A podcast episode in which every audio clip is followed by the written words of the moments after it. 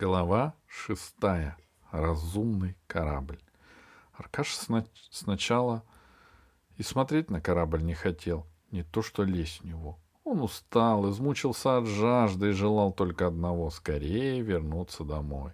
Алиса была с ним согласна. Но Пашка настаивал. Мы летели через всю Европу, чтобы посмотреть на корабли. Мы третий час бродим по Сахаре. И зачем? Только для того, чтобы уйти за шаг до цели.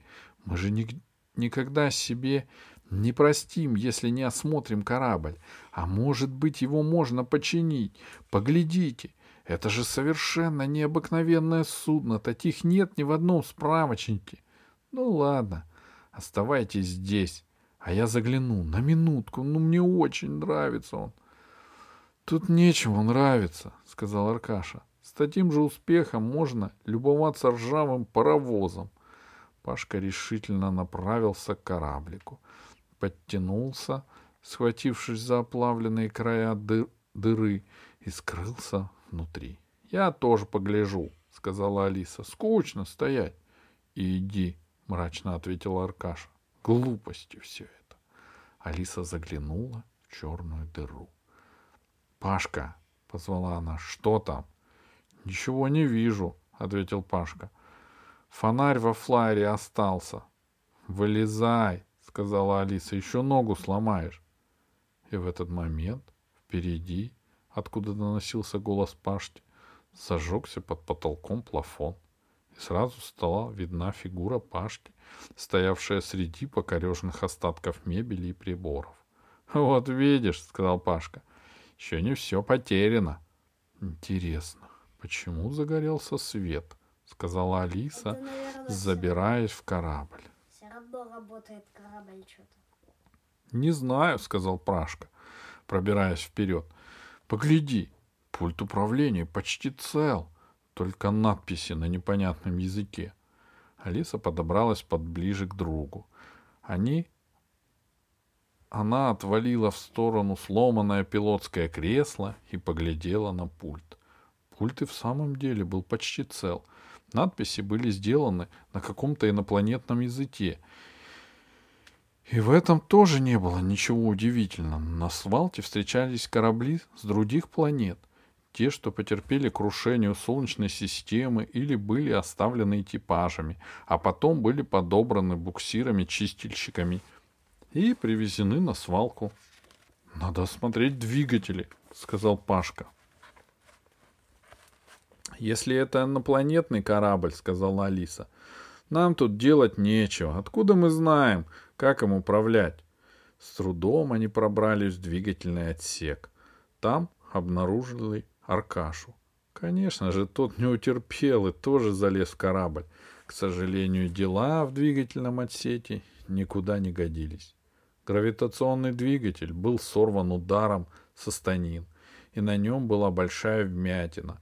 Хорошо еще, что планетарный двигатель остался цел. — Ну, все ясно, — сказал Аркаша, — теперь можно уходить. — Ничего не ясно, — ответил упрямый Дерастин. — Ведь условия гонок использовать только обычным, пользоваться только обычными планетарными двигателями.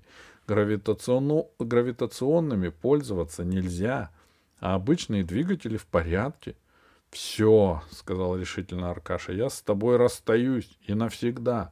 Я не могу дружить с легкомысленным авантюристом. — Аркаша прав, — сказала Алиса. — Починить корабль нельзя. Придется его... Придется ему доживать свой век на свалке. И она первой побрела к выходу. За ней последовал Аркаша.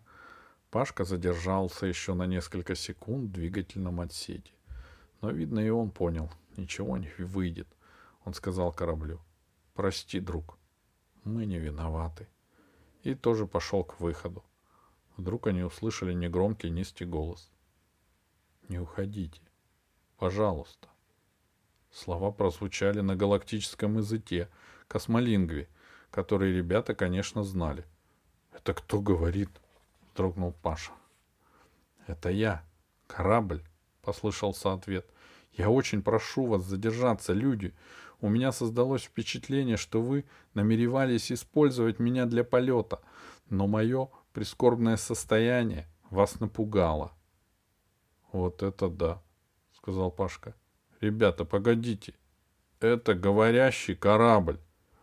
Мы слышим, сказала Алиса, которая была удивлена не меньше Пашки. Бывают роботы, бывают разного рода разумные машины, но ей еще никогда не приходилось разговаривать с кораблем. «Я не только говорящий корабль», — продолжал голос. «Я разумный корабль, и мой мозг совершенно цел. Я помогу вам меня починить». Никто не знал, что ответить. И тогда Пашка задал глупый вопрос. «Послушайте», — сказал он, — «а у вас воды нет, ужасно пить хочется». «Нет», — ответил кораблик, — «воды у меня, к сожалению, нет. Синтезатор тоже вышел из строя». «Жалко», — сказал Пашка. «А вас где построили?» — спросила Алиса. «Я вам все расскажу. Только не бросайте меня. Я не могу больше оставаться здесь. Я очень много знаю. Я уникальное создание. Я жертва несчастной любви», — ответил кораблик. Все так удивились, что даже Пашка не засмеялся. «Простите», — сказал тогда Аркаша. «Но нам пора улетать, иначе мы вернемся домой ночью». «Вы меня бросите?» — спросил корабль, и Алисе показалось, что его голос дрогнул. И тогда Алиса представила себе, что живое существо, а если ты обладаешь разумом, значит ты живое существо, пускай даже металлическое, очень боится остаться одно в этой пустыне на кладбище кораблей — Ей стало жалко этот разбитый кораблик, и она ответила за всех. «Мы к вам обязательно вернемся». «Завтра», — сказал Пашка. Аркаша помолчал, но понятно было, что он не оставит друзей. «До свидания, кораблик», — сказала Алиса, спрыгивая на камни. «Меня зовут...» Как? Кораблика? Не знаю. Меня зовут Гайдо, — ответил кораблик. Солнце уже спустилось к острым зубцам скал, стало чуть прохладнее, и ребята побежали к выходу. Сил не осталось, язык присох к небу, и очень хотелось скорее выбраться из этого мертвого города. Из последних сил они добрели до проходной. «Как вы долго!» — сказала Джамиля. «Я уже думала посылать к вам робота». А то у нас в прошлом году один мальчик забрался в корабль и спрятался там. Думал, что сможет один улететь. Правда смешно? Пить хотите? Ужасно, сказал Пашка. Тогда заходите ко мне. Когда ребята поднялись в летающую тарелку, Джамиля уже открыла банки с холодным апельсиновым соком и поставила их на столик. Она с интересом смотрела, как ее гости проглотили сок и только повторяла. Пожалуйста, пейте глоточками, а то обязательно простудитесь. Допив сок, будущие гонщики поставили пустые банки на стол и смотрели на Джамилю так, что она без слов открыла холодильник и достала еще три банки. На этот раз они пили медленнее. Джамиля спросила, «Нашли, что вам нужно?» «Не знаем», — сказала Алиса. «На этой неделе Прилетали сюда ребята из Франции, сказала Джамиля, но ничего не нашли. А скажи, Пашка поболтал в банке остатки сока, можно узнать, как к вам попал один корабль? Конечно, сказала Джамиля, если я знаю. Планетарный катер в шестом секторе, сказал Аркаша. У него большая дыра в боку. Бедненький, сказала Джамиля. Его подобрали возле Плутона совсем недавно, полгода назад. Бортового журнала на нем не нашли, и, судя по всему, он был оставлен или потерян в космосе. Джамиля включила дисплей, на котором появилось изображение кораблика, который назвал себя Гайдо. Его осматривали эксперты. Язык надписи на его приборах вестерианский. Туда отправлен запрос — но пока что мы не получили ответа. Кораблик — нераскрытая тайна. Но он так разбит, что его уже никто не восстановит. — А если мы попробуем? — спросил Пашка. — Разрушение надо, разрешение надо спрашивать не у меня, — улыбнулась Джамиля. — Еще соку дать? Алиса и Аркаша отказались, но Паша выпил еще одну банку про запас. Когда они собрались уходить, Алиса спросила, «А этот кораблик, он э, не разговаривает?» «Что?» — удивилась Джамиля. «Корабли не разговаривают». «Не обращай внимания», — сказал Паша. «Алиса перегрелась на солнце. До свидания. Мы завтра прилетим». «Прилетайте», — сказала Джамиля. «А если у вас дома случайно найдется русско-китайский словарь, я буду вам очень благодарна». «Да хоть три словаря», — заявил Пашка и начал подталкивать друзей к выходу.